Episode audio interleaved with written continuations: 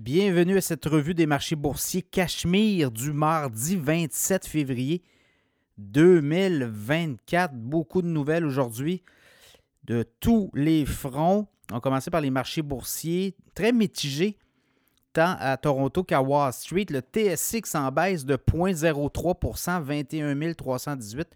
Le SP 500 en hausse de 0,2% 5 078 points.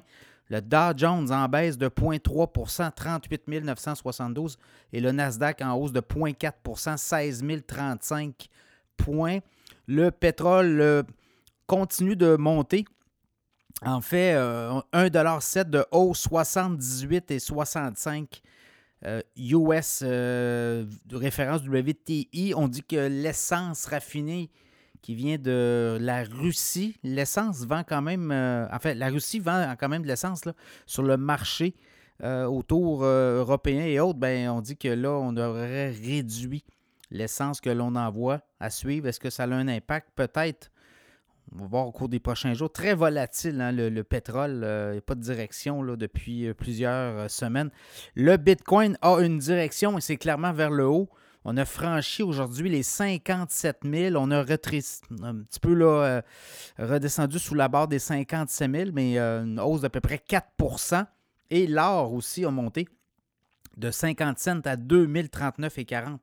L'once d'or US, plusieurs nouvelles sur le front des euh, actions. Si on regarde un peu ce qui s'est passé, il y a Lowe's qui a quand même eu des bons résultats financiers et ça a fait en sorte que le titre de Lowe's dans la quincaillerie a monté. Parmi les autres sites qui ont bien fait, euh, il y a Coinbase. Hein? Coinbase, MicroStratégie. MicroStratégie a annoncé l'achat de 3000 nouveaux bitcoins. On est rendu à 193 000 bitcoins. Ben, le site de MicroStratégie continue de monter. Coinbase aussi, plateforme de crypto-monnaie. Ça va avec euh, les transactions. Quand les, euh, les cryptos montent, ben, les gens achètent, vont aller transiger L'Ethereum aussi, hein? l'Ethereum, euh, sur prêt, on a failli atteindre les 3300 où on les a atteints tranquillement et ça a redescendu rapidement. Là. Donc, euh, demain, à surveiller les cryptos aussi. Ensuite de ça, ben, euh, je regardais au Canada, on a eu des résultats des banques. La banque Scotia qui fait bien.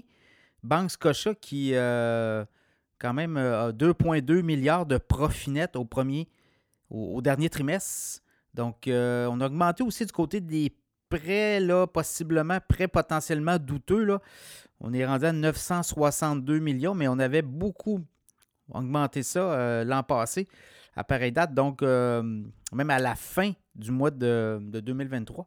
Donc, on peut dire que pour la Scotia, là, ben, les choses se replacent. On ne prévoit pas de récession nulle part dans tous les marchés où la Banque Scotia est. également, ben, les, les revenus sont montés, 8,4 milliards versus 7,9.